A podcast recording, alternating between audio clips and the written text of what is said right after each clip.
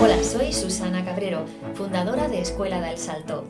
Hoy vamos a hablar del intrusismo. Es un tema recurrente en muchos de mis alumnos que quieren reinventarse profesionalmente o en emprendedores que quieren iniciar un proyecto en un campo completamente diferente al que antes estaban dedicando. Así que si te pasa a ti lo mismo, si tú dudas de, esa valía que tú tienes, de esa autoridad que tú tienes en lo que tú sabes, en lo que es tu experiencia, pues para poder dársela también a los demás, para poder, sobre todo en el ámbito de servicios, ¿no? ayudar u ofrecer ese conocimiento a los demás. Si tú también dudas de eso, este podcast es para ti.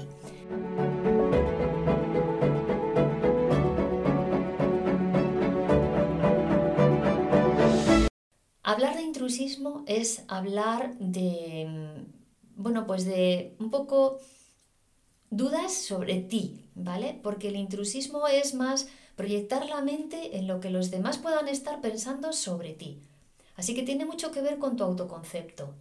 Porque muchas veces no es real, ¿vale? Muchas veces las personas te pueden demostrar de mil maneras que lo que tú les estás ofreciendo les interesa. La mejor de todas ellas, pues cuando te compran, cuando te contratan. Obviamente esa es la señal más obvia, ¿no? más clara de que lo que tú ofreces interesa. Pero sí que es verdad que cuando empezamos, sobre todo en algo que es nuevo para nosotros, viniendo de otra profesión diferente, pues sí que nos asaltan ciertas dudas, ¿no? A mí me pasó cuando yo di el salto de estar trabajando en el ámbito del audiovisual a trabajar en el ámbito de la formación. ¿Cómo solventé estas dudas? Bueno, lo primero, tú vences el intrusismo o cualquier duda que pueda tener cualquier persona con la formación. Eso es obvio, es de cajón. Lo primero que tú tienes que hacer cuando cambias de profesión o cuando te inicias en algo nuevo es formarte. Eso está claro. Pero no caigas en la titulitis. Formarse no significa voy a coger este pedazo de máster o este pedazo de curso que me cuesta una burrada porque es de esta universidad o es de esta otra eminencia o porque me dan un certificado, porque me dan un diploma, etc.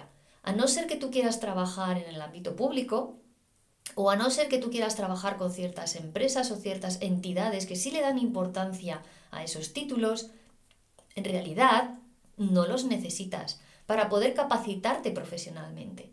Lo que sí necesitas para capacitarte es formarte adecuadamente, ser muy selectivo con dónde vas a formarte.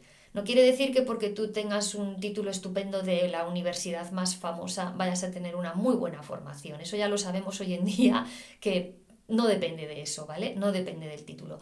Depende de quién te está dando esa formación. ¿Vale? Un buen curso depende del profesor que tenga detrás. Entonces mira mucho dónde te vas a formar y que esa formación sea buena, sea de calidad. Porque más allá de que tu perfil solicite o no ese tipo de título, le dé importancia o no a que tú tengas un título, es para tú sentirte seguro, es para ti, para tu propia seguridad. Porque en ese caso, cuando tú te formas con los mejores, cuando tú mm, te sientes que estás capacitado, eh, las dudas sobre si tú vas a ser eh, una autoridad en aquello que tú estás queriendo ofrecer van desapareciendo mm, drásticamente, ¿vale? Desaparecen muchas. Entonces, en ese punto, dale mucha importancia a la formación, a estar bien formado. Y no te dejes tampoco convencer demasiado con el tema de los títulos, a no ser que eh, evidentemente lo vayas a necesitar. ¿Por qué? Pues bueno, pues porque lamentablemente pues hay todavía muchas personas que le dan importancia. Entonces, si ese es el caso, bien, pues fórmate en aquellos sitios donde tú veas que te puedan ofrecer una titulación que te va a servir de ayuda. Pero si no es el caso, y yo te puedo garantizar que la mayor parte de las veces no es el caso, eh, fórmate de manera adecuada. Bueno, dicho esto, eh, contando con ya la premisa de que tú te has formado en aquello en lo que tú vas a, trabajar, en esa nueva profesión que tú vas a abrazar, eh, queda la parte de mm, cómo lo van a percibir los demás cuando yo empiece a iniciarme en esto. Fíjate, el miedo muchas veces no viene tanto por a la gente a la que te diriges, sino de una manera un poco más inconsciente hacia la competencia. El intrusismo no es tanto una proyección mental hacia aquel que te va a comprar tu producto o tu servicio, sino también respecto a la competencia, ¿no? El cómo me veo yo con la competencia, porque me estoy metiendo en su terreno. Y ahí es donde tú empiezas a dudar, a dudar de ti. ¿Por qué? Porque ¿dónde te miras? Pues te miras en esa competencia que ya lleva a lo mejor un montón de tiempo, que ya está muy bien posicionada, que ya tiene una gran autoridad, y tú te miras en ese espejo. Mm, bueno, mírate en ese espejo cuando tú ya tengas esa andadura, pero no cuando vas a empezar, ¿vale? Mirarte en el espejo de la competencia, esa pedazo de competencia que has encontrado que dices, wow, qué bien lo hacen, me encanta esto, me encanta lo otro, es genial, porque ahí estás cogiendo muchas ideas, estás viendo cómo lo están haciendo bien y en qué tú puedes también mejorar. Y ahí la competencia es ideal, porque estás obteniendo información para tu mejora profesional, ¿vale? Pero en la competencia en la que tú te tienes que fijar es aquella en la que está tu mismo nivel. Siempre. Tú fíjate en aquellos que estén empezando. Porque no te puedes comparar con alguien que lleva 5 o 10 años. Cuando tú lleves ese tiempo, entonces sí, compárate y mira a ver hasta dónde has llegado. Pero al principio no. Entonces, mm, la mejor manera de vencer esos temores es desapégate, lo primero, ¿vale? Piensa fríamente. Y fríamente lo que tienes que pensar es, ¿en qué me enfoco yo cuando veo a la competencia? Pues cuando veo a la competencia de muy alto nivel, en qué están haciendo bien y cómo lo puedo incorporar yo a mi proyecto. Y en la competencia que está a tu mismo nivel, para ver también qué están haciendo y en qué yo soy mejor. Esta es la clave. Siempre vas a encontrar cosas en las que tú puedes hacerlo mejor. ¿Por qué? Porque estás haciendo los deberes. Si tú te has formado profesionalmente y luego tú estás haciendo ese trabajo de investigación sobre la competencia y en cuáles son los aspectos que tú puedes mejorar, si tú conoces cuáles son tus habilidades, aquello que se te da especialmente bien, lo sabes explotar y sabes cómo marcar un valor diferencial con respecto a la competencia de tu mismo nivel, ya está, has apostado por el caballo ganador. Todo te va a ir muy bien. Y te garantizo que esos sentimientos y emociones que albergas de dudas van a desaparecer. Entonces, muy importante estos dos aspectos. Y luego tienes el aspecto del perfil al que te diriges. Yo en una ocasión tuve, pues cuando estaba dando conferencias sobre el libro que, que publiqué, Una vida inteligente, eh, pues bueno, una de las conferencias en las que yo estaba eh, hablando de uno de los capítulos, una persona, un, un oyente, pues se levantó y me preguntó textualmente, ¿con qué autoridad usted habla sobre estos temas? Así, ¡pum! a saco, sin anestesia. Bueno, yo lo que le dije fue, a ver, la autoridad de la experiencia. Uno. Y dos, yo estoy hablando de lo que he escrito en mi libro y mi libro se basa en mi propia experiencia. Así que solo hablo de eso. Y lo que yo hago con este tipo de charlas es ofrecer esa experiencia. Si a alguien le puede ayudar, fenomenal. Si a alguien no, pues no pasa nada. Pero esa es mi verdad. Luego tú adapta mi verdad a la tuya, a tus circunstancias. Pero me pareció curioso, ¿verdad? La pregunta, fíjate, la directa, directa al grano. Porque, de hecho, la reacción del resto de, de la audiencia fue hacerle callar. La reacción del resto de la audiencia fue, pues no, porque lo hace muy bien, porque tal, o sea, como para defenderme.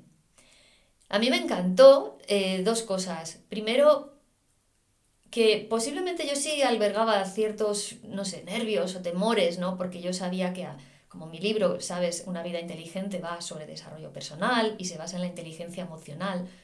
Pues claro, tú te sientes un poco intruso en ese momento, eh, porque yo acababa de lanzar el libro, respecto pues a un perfil de personas que pudieran ser psicólogos, como le pasaba a esta chica, ¿no? Que estaba estudiando psicología. Pero, claro, después del comentario que me hizo, se me quitó todas las dudas que tenía, porque pensé, claro, es que mi respuesta es lo que es. Yo fui sincera. Yo estoy hablando de lo que yo sé, de mi experiencia. Y eso es lo que hace la mayor parte de la gente que está hoy en día dando eh, pues un servicio profesional, ¿no? Hablar de lo que saben. Otra cosa es cómo lo hacen, ¿vale? Es decir, lo mejor o peor manera en la que transmiten ese conocimiento. Porque ahí es donde muchas veces las personas dudan, muchos profesionales dudan, mm, al ver que no hay un feedback, al ver que no venden, al ver que no despiertan el interés.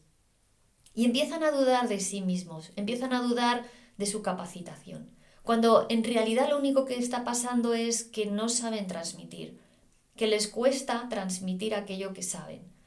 Pues a lo mejor no eligen las palabras adecuadas, eh, puede que no estén estructurando bien los contenidos, puede que a lo mejor tampoco estén llegando a las personas adecuadas, etc. Entonces, eso sí es importante. Y eso es algo que pocas personas se molestan en ver, en decir, no, yo es que tengo este sentimiento, pero mm, igual es porque como estoy empezando... No, mírate también toda la parte de, sobre todo ahora, si estamos trabajando en online, toda la parte que compartes, todos los contenidos que compartes, porque ahí también puede residir la clave, ¿vale? De a ti lo que te hace sentirte mal es que no recibes ese feedback, que nadie interactúa contigo. Y llega un momento en que después de pasar mucho tiempo publicando, creando contenido y viendo que no hay respuesta por ningún lado, pues empiezas a frustrarte. Es que eso le pasa a todo el mundo. Es normal. Y en esa frustración es cuando empiezas a dudar de ti mismo. Empiezas a dudar de si lo estoy haciendo bien, si yo valgo para esto, si soy la persona adecuada. Pero no dudes, porque ya sabes, todo radica en la formación. Todas las soluciones siempre van a tirar de ahí, de la formación. En algo que tú dudes que puedas estar haciendo mal, fórmate. Porque con la formación adquieres el conocimiento. Y luego ya ponlo en marcha, ponte en acción, porque ahí es donde adquieres la experiencia. Y poco a poco con eso se te van pasando todos los temores y todas las dudas. Y sobre todo la duda de ser un intruso. ¿De acuerdo? Y eso es nada más el arranque. Cuando ya llevas una temporada, ya te da igual. Mira, yo me he reinventado, no sé, mil veces. he hecho muchas cosas. Eh, pasé de todo el entorno del audiovisual al entorno formativo. Y dentro del entorno formativo pues luego he dado formación de muchas de mis habilidades, porque yo soy una persona que mm, se genera sus propios productos, por decirlo así, me hago mis propios panes, mis propios quesos, mi propia cosmética, mis jabones, etc. Y en un momento dado, la gente me empezó a pedir si les podía dar clase. Bueno, a ver, yo me hago mis cosas, pero como tanto como para enseñar a otros, bueno, pues emprendí el camino que te estoy contando. Empecé a formarme en algunos casos sí que me titulé, porque sí lo vi necesario, en el sentido de que sí que busqué una formación con una titulación certificada, pero en otros casos no. Y a raíz de esa formación ya me sentí segura, ya me sentí con capacidad para poder enseñar a otros. Porque yo soy de la opinión de que no puedes enseñar algo que no conoces. Entonces, eh, la clave de los cursos, de que un curso funcione para un alumno, es que tú seas capaz de dar respuesta a todas sus dudas, que ese es el mayor miedo de la mayor parte de los formadores, porque se dedican a explicar, se dedican a transmitir contenidos, pero eso no es formación, eso es información, ¿vale? Te estoy informando. La formación es más compleja. Entonces, en mi caso, yo me tuve que formar para poder dar respuesta a los alumnos y ahí reside mi seguridad. Entonces, profesionalmente te pasa igual. Si tú eres capaz de poder resolver cualquier duda que tengan tus clientes y si no la sabes resolver personalmente, sabes conducirle hacia la persona adecuada o te documentas y buscas esa respuesta, entonces todo está bien, ¿vale? Poquito a poco se te irán pasando esos temores. ¿De acuerdo? Bueno, pues ponte a ello. Espero que con esta mini charla te haya aclarado un poquito ¿Por qué? Mm, ¿De dónde generamos ese tipo de temor, el temor al intrusismo? Y cómo poderlo solventar, ¿vale? Para que ya desaparezca del todo, sientas que eres un gran profesional, que poquito a poco cada vez vas a ser lo mejor, que vas a ser experto en aquello que tú quieres ofrecer y que por supuesto, fíjate lo que te digo, ya no es que solo tus clientes van a admirarte, ¿no? Sino que además tu competencia se va a fijar en ti. Recuerda que puedes adquirir mi libro Una vida inteligente, te dejo los datos en la descripción y por supuesto comenta lo que quieras porque siempre doy respuesta a vuestros comentarios. Que tengas un feliz día. Nos vemos en el siguiente. Chao.